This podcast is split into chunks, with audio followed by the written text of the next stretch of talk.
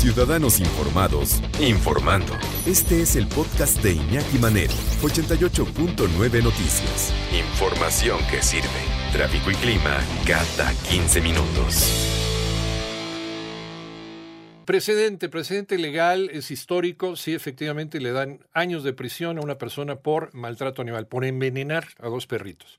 Y ojalá, ojalá la gente lo piense dos veces antes de esto. Y esto pues se viralice a toda la República Mexicana. Pero Rodrigo González, ¿cómo estás, Rodrigo? Buenas tardes.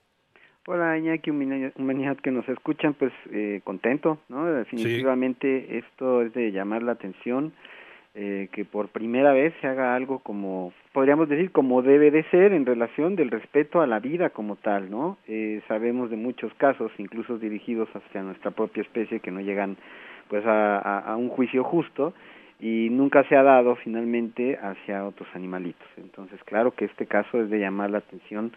Habría que aplaudirle mucho, indudablemente, a quien está a cargo de esto, al juez, a la, a la abogada, creo que se llama Mónica Huerta. Sí. Es, pues porque hoy Edgar, el entrenador de Atos y Tango, bueno, su humano, este, pues eh, como él suele decir en las entrevistas, se siente tranquilo, pero sobre todo porque es un parteaguas en esta historia, ¿no? Eh, y hablo de la historia como tal, no su caso, sino el, hecho de que se, se, asesinan y se maltratan animales en el día a día y no pasa absolutamente nada. De acuerdo.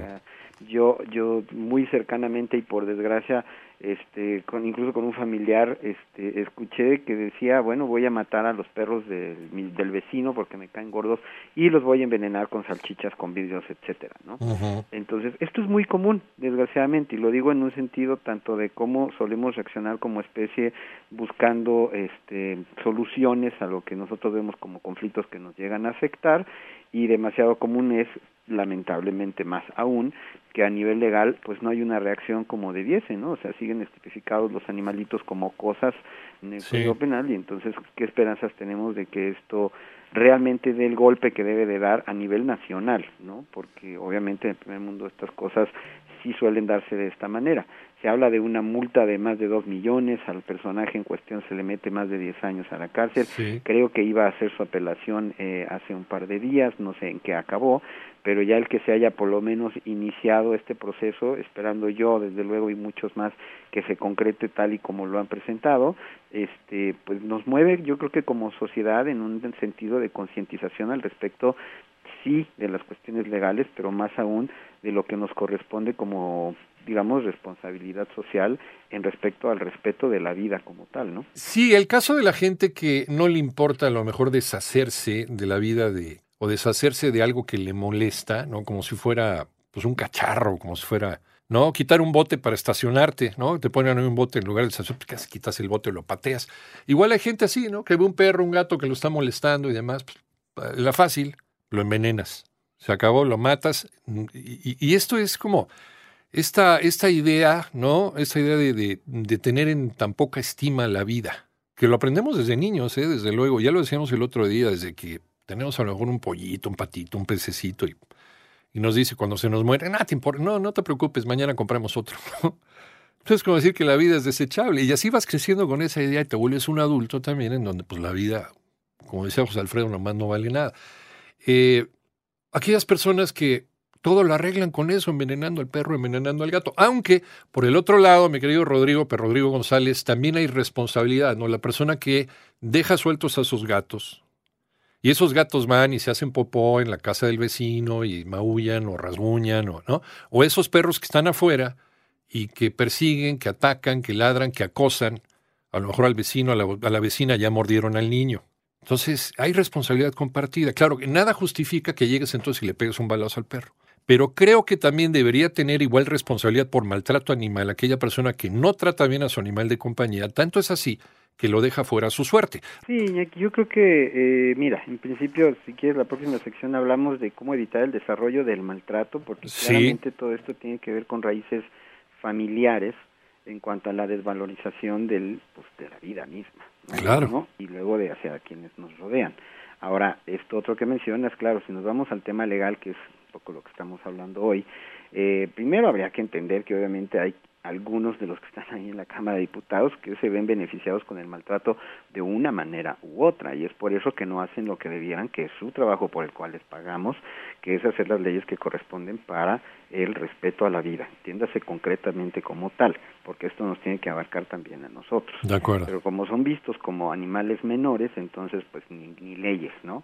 De aquí que pueda haber mercados en donde se siguen vendiendo los animales más exóticos y comunes, y que no haya absolutamente nada al respecto a nivel legal. De acuerdo. Ahora, esto otro que tú mencionas respecto a lo, la problemática que tenemos, porque pues nadie está acostumbrado a lidiar con consecuencias legales y por eso puedo tener un perro que pueda morder o incluso matar a alguien Uh -huh. y no pasa nada. Y nos vamos a cosas más simples, un perro que está ladrando todo el día porque no lo atiendo y no pasa nada.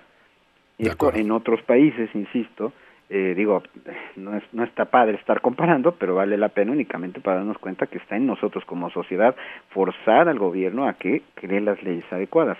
Pero a lo que iba es que en un país desarrollado en donde un perro ladra, inmediatamente hay una multa, te quitan al perro, te multan a ti, pues terminan en la cárcel, como está haciendo este caso, ¿no? Que es precedente y muy ejemplar, lamentablemente en una gravedad brutal, que fue el asesinato de los animalitos. Uh -huh. O sea, si este personaje, Benjamín creo que se hace llamar, que hasta el momento no ha dicho una sola palabra en defensa de sí mismo, sí. eh, empezó a amenazar con que haría esto y es lo que se ha usado este, como prueba de que fue él el, el asesino. Si desde el momento en que él hace una amenaza se puede actuar legalmente, los animalitos no estarían muertos y no estaríamos hablando de esto como, como lo estamos mencionando en este tono de que ya hay consecuencias graves. O sea, hay que actuar en la anticipación y eso depende básicamente de nosotros, pero obviamente es un tema que tiene que ver por mucho con cultura y con exigir nuestros derechos, porque para eso pagamos impuestos, para que haya leyes que nos protejan y protejan a nuestros seres queridos. De acuerdo, de acuerdo, y que las autoridades respondan cuando está del otro lado, por ejemplo, el, el caso, por ejemplo, de los gatos. Si, si tú dejas salir a tus gatos y esos gatos van y causan un desastre en la casa del vecino, o ya mataron al canario del vecino porque hábilmente abrieron la jaula y lo mataron, o este, o están haciendo caca cada rato en el, en el patio, en el jardín del vecino, o están rasguñando, o están, etcétera, ¿no? Eh, la autoridad debería de responderte a ti, debería responder tu queja y debería de ir con el dueño de los animales a decirles, o los guarda en su casa o se los quitamos. Y a usted le ponemos una multa, ¿no? ¿Por qué? Porque está, está, está, está haciendo eh, un mal, eh, un, un, mal uso de esta, de esta libertad para tener animales de compañía, ¿no? Finalmente está ignorando también a los animales de compañía, los está exponiendo, porque incluso tener a los gatos en la calle los expones. No solamente enfermedades, sino también accidentes, ¿no? No, y los explotan, porque finalmente los luego los venden y, y, es un negocio de nunca acabar. Este caso Sí. que tuvimos en el Ajusco del personaje que tenía felinos gigantes, o sea, leones y tigres, Ah, en claro. situaciones Sí. no adecuadas, no es otra cosa más que el reflejo del problema que tenemos a nivel legal, porque cabe recalcar que muchos de estos animales que estaban ahí fueron llevados por el gobierno por un trato que hicieron con este personaje que era de pues de dudoso origen y Ajá. el resultado, ¿no? Entonces, esto no puede ser simplemente o llevarnos a decir que hay un personaje malo, hay una cuestión legal, hay un Sí. hueco legal enorme que solo va a depender de nosotros que se haga y se ejerza lo que debe ser como presión social, entiéndase como tal, para que las leyes den el giro que tienen que dar y que entonces realmente haya una pues una consecuencia en razón del maltrato que tiene sus diferentes niveles, pero pues lamentablemente también grandes consecuencias como es el fallecimiento. Y que las autoridades respondan ¿no? a hacer cumplir esas leyes, esas leyes que se establecieron precisamente para una convivencia. Eh, mi querido Pedro Rodrigo, ¿en dónde te encontramos? Estoy en YouTube eh, como Perrisección 2 y en Instagram y Facebook como Ladridos Ayudando 2 con número. Muchas gracias, Rodrigo. Pedro Rodrigo González, eh, especialista en comportamiento de perros, director de la Asociación Ladridos Ayudando y de la Escuela Canina Humanos. Ladrando un abrazo. Un abrazo, hermano. Buen fin de semana. Igualmente para ti.